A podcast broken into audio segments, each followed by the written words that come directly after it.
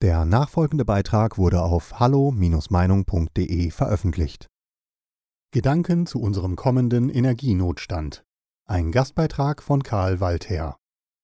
Die Hoffnung besteht noch, dass nach Beendigung der furchtbaren Ukraine-Krise und hoffentlich einem Übergang zur Normalität dem Grünen Vorbeterverein und Kretas Friday for Future Bewegung und damit dem deutschen Michel ein bisschen Realitätsfremde genommen wird, um den Wirtschaftsstandort Deutschland zu sichern.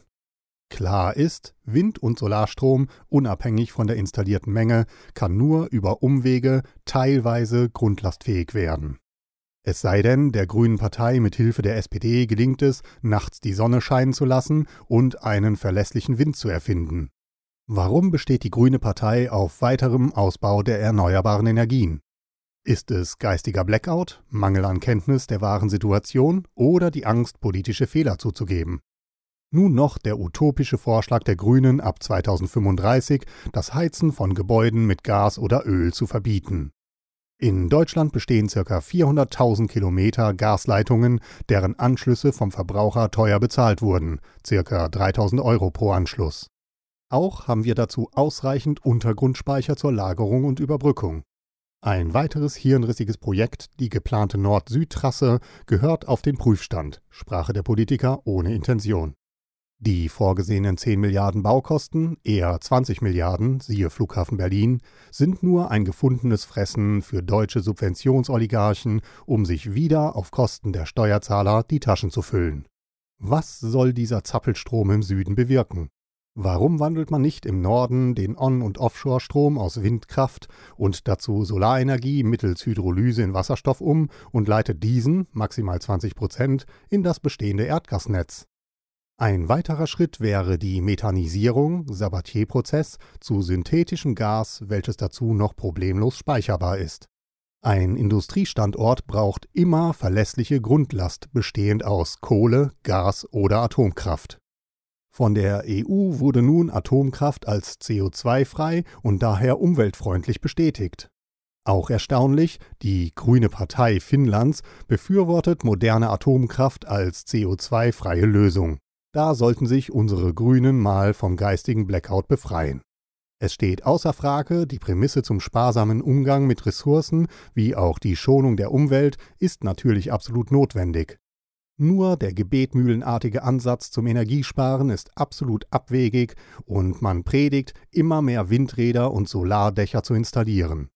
Für Unbedarfte ist diese Rechnung einfach und plausibel wie doppelte Anzahl gleich doppelte Energie. Dass aber nachts die Sonne nicht scheint und öfters kein Wind weht, wird einfach ausgeklammert. Dieser Zustand bedeutet Null Energie. Um nun einen Blackout zu vermeiden, müssen konventionelle Energieträger weiterhin die Versorgung sicherstellen. Das Montieren von Solarplatten auf Privathäusern und besonders die Riesenflächen auf landwirtschaftlichen Gebäuden dienen nur zur subventionierten Aufbesserung der Rente Einzelner auf Kosten der Allgemeinheit durch erhöhte Strompreise. Das gleiche gilt für Windräder. Eigenkapital nicht nötig, alles wird über die KfW finanziert und über die subventionierten Einnahmen getilgt. Seit Einführung der EEG-Umlage als Gedöns von der Regierung Schröder durchs Parlament gewunken, wurden schlappe 500 Milliarden verbrannt. Leider ist unser Land der Dichter und Denker zu einem Staat der Besserwisser und Schwätzer mutiert, das heißt Atomkraft nein danke, denn der Michel und die Micheline scheuen jedes Risiko und laufen aber beim Gendern ohne Risiko zu Hochform auf. Auch das Profilieren einiger Politiker in Talkshows ist ein bewährtes Mittel, sich ohne fundiertes Wissen mit Worthülsen als Fachmann darzustellen unter dem Motto Labern für Deutschland. Ein internationales Patent besteht für den Dual Fluid Reactor DFR Klasse 4, der selbstregulierend ist, keine Steuerstäbe, kein GAU möglich. Er kann Atommüll verarbeiten, liefert kein waffenfähiges Plutonium, die Transurane in wesentlich kleinerer Menge haben Halbwertszeiten von wenigen hundert Jahren und können vor Ort gelagert werden. Dazu liefert der Reaktor 1000 Grad Celsius Prozesswärme im Gegensatz zur bestehenden Reaktortechnologie 400 Grad Celsius. Diese hohe Prozesswärme kann synthetischen Wasserstoff mit dem Hot Alley Prozess erzeugen, Meerwasser entsalzen, Hydrazin erzeugen wie auch Ammoniak zur Herstellung von Dünger. Auch sind diese Klasse 4 Reaktoren wesentlich kleiner als die bestehenden Leichtwasserreaktoren und haben einen 20-fach höheren Erntefaktor bei geringeren Herstellungskosten. Leider gibt es dazu schon wieder genügend Besserwisser, die eine Machbarkeit dieses Reaktorsystems anzweifeln. Wer nichts riskiert, der nur Blackout gewinnt. Auch diese Firma ist nach Kanada abgewandert, da ja schon das Wort Atom bei Michel Angstschweiß erzeugt. Man hat Milliarden hirnlos in die Lagerung von Atommüll versenkt, anstatt in moderne Reaktorforschung zu investieren, um damit auch das Endlagerproblem aus der Welt zu schaffen. Allein mit dem vorhandenen Atommüll könnte Deutschland 80 Jahre mit Strom versorgt werden. In den jetzigen Reaktoren können Brennstäbe nur zu 5% genutzt werden und liegen ein Jahr vor der Einlagerung in Abklingbecken. Mit Klasse 4 Reaktoren ist die Nutzung 100% keine Zwischenlagerung und das Aus für Brennstabfabrikation. Nach Abschaltung der letzten Atomkraftwerke Ende 2022 werden wir wohl Atomstrom aus Frankreich, weitere sechs Kraftwerke sind geplant, Tschechien und sonst woher importieren müssen. Eine verstärkte Ost-West-Trasse ist eher notwendig. Es wäre besser, wenn einige Parteien ohne die Angst vor dem Verlust von Wählerstimmen den Mut aufbringen würden, solche Projekte zu fördern, um die Subventionswirtschaft zu stoppen, die nur wenigen die Tasche auf Kosten der Allgemeinheit füllt und damit des Steuerzahlers. Bald subventionieren wir auch noch Subventionen. Mittlerweile haben wir die höchsten Stromkosten, Frankreich die Hälfte. Im Ausland wundert man sich über die dumme Weltrettungsphobie und Realitätsfremde der Deutschen. Nur zum Nachdenken. Zeichnen Sie ein Quadrat mit 5 cm Seitenlänge und machen Sie innerhalb einer Ecke einen Punkt mit einem Kugelschreiber. Dieser Punkt ist die Landfläche von Deutschland bezogen auf das Quadrat, das heißt den Rest der Welt. Dieser Popanz möchte das Klima und damit die Welt retten. Der Michel sollte sich besser vor verfehlter Politik und falscher Informationen retten. Wenn wir auf Gas und Kohle verzichten, dann verheizen es dankbar die anderen durch den reduzierten Preis. Wenn man aber die 10 bis 20 Milliarden Kosten der unsinnigen Stromtrasse in die Entwicklung sicherer Atomkraftwerke investieren würde, wäre dies ein Dienst für die Umwelt, ein vernünftiger Beitrag zur Klimakrise, keine Abhängigkeit vom russischen Gas, keine Abhängigkeit von teurem LNG und damit Sicherung unseres Industriestandorts. Für Forschung in sichere Reaktortechnologie bräuchten wir eine weitere politische Ad-hoc-Milliardenentscheidung, wie diese zur Aufrüstungsverbesserung der Bundeswehr aber bitte das Werbeschaffungsamt vorher auflösen und den größten Teil der Belegschaft in die in Anführungszeichen verdiente Rente schicken, ohne es von Politikern mit endlosem Palaver auf den viel zitierten Prüfstand zu stellen. Kürzlich ein Angebot der Industrie. 225 Schützenpanzer für schlappe 3 Milliarden. Hat man schon mal ausgerechnet, was einer kostet? Die sind wahrscheinlich teilweise aus Gold und Silber, da freuen sich später die Schrotthändler. Windräder und Solarpaneele haben eine circa 20-jährige Lebensdauer. Haben Sie schon mal die Frage gehört, wie man diesen Schrott umweltverträglich entsorgen kann, zu welchen Kosten und wer soll das bezahlen? Bitte dazu das Subventionskarussell rechtzeitig anwerfen, damit sich der Steuerzahler wieder freuen kann. Wie sieht nun die energetische Zukunft bei uns aus? Mit einem Wort düster. Die Abhängigkeit von russischem Gas bleibt bestehen, Hoffentlich dreht Russland den Gashahn nicht zu, es benötigt die tägliche Milliarden, um damit das Volk wegen der vom Westen verhängten Sanktionen ruhig zu halten. Zusätzlich wird Russland von China materielle und finanzielle Unterstützung erhalten und begibt sich in politische Abhängigkeit.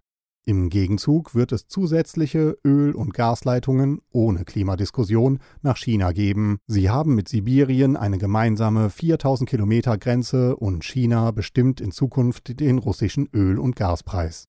Der Bau von LNG-Terminals für Flüssiggas dauert wenigstens drei Jahre. LNG ist wesentlich teurer und die Bereitstellung der von uns benötigten Menge ist fraglich. Besser wäre, diese von Chinesen zum halben Preis und in halber Zeit bauen zu lassen. Der Bau von Anlagen zur Erzeugung von grünem Wasserstoff und E-Methanisierung zur Einspeisung in das bestehende Gasnetz aus Windkraft und Solar im Norden fünf Jahre?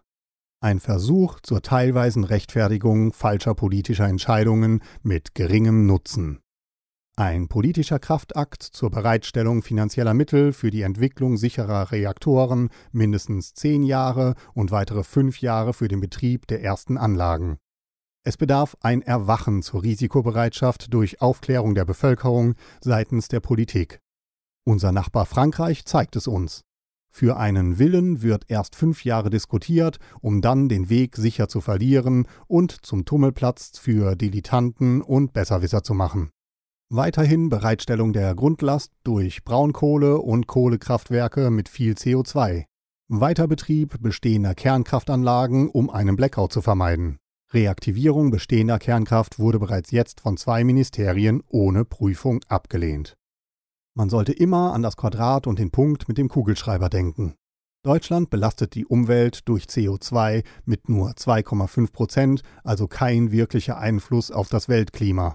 Niemand wird den Ausstieg Deutschlands aus der fossilen Energiewirtschaft bemerken. Warten auf Fusionsreaktoren 30 Jahre? Alle Energieprobleme durch unbegrenzt billige Energien wären gelöst. Extraktion von CO2, Geoengineering etc. frei nach Aldous Huxley, eine schöne neue Welt ohne Energiesorgen und Rettung der Umwelt, wenn wir uns vorher nicht schon ausradiert haben. Der Rest der Welt hat sich verrannt, nur Deutschland ist die Wiege der Weisheit und zappelt sich in die industrielle Steinzeit. Die anderen sollen das Risiko tragen, wir begeben uns lieber in Abhängigkeit und kaufen Energie zu hohen Kosten beim Nachbarn.